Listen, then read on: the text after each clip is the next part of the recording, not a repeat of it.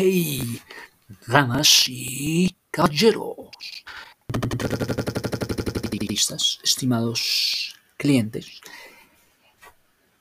Tema, riesgos en medio de la cadena de suministros. ¿Qué tipo de riesgos pueden haber en una cadena de suministro? Pues está una dimensión, estamos en una dimensión de riesgos. La primera dimensión de riesgos está asociada con el suministro de bienes, suministro de bienes que resulta en la inhabilidad del proceso. Una inhabilidad del proceso en medio de las, de las compañías para poder satisfacer la demanda del consumidor.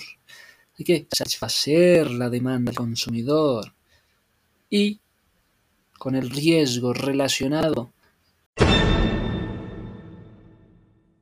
Punto. Ah. No me Bueno. Ese es el problema de los créditos. Otro problema acerca del inventario puede ser, mírame las tasas que son obsoletas, tasas que no importan. Se manejan tasas y no importan, no hay producción, no hay productos que tengan relación. Entonces, ¿para qué van a manejar tasas obsoletas. Inventarios.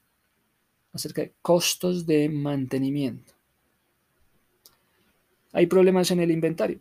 Vea, costos de mantenimiento. ¿Cuál es el costo del mantenimiento de este inventario? Problemas en el inventario. Vea el valor de la mercancía, el valor real de la mercancía. Y vea el costo de su mantenimiento. Valor real de la mercancía, costo real. Hey, damas y caballeros, estimados contratistas, estimados clientes. Tema, riesgos en medio de la cadena de suministros. ¿Qué tipo de riesgos pueden haber en una cadena de suministro? Pues está una dimensión, estamos en una dimensión de riesgos. La primera dimensión de riesgos está asociada con el suministro de bienes, suministro de bienes que resulta en la inhabilidad del proceso.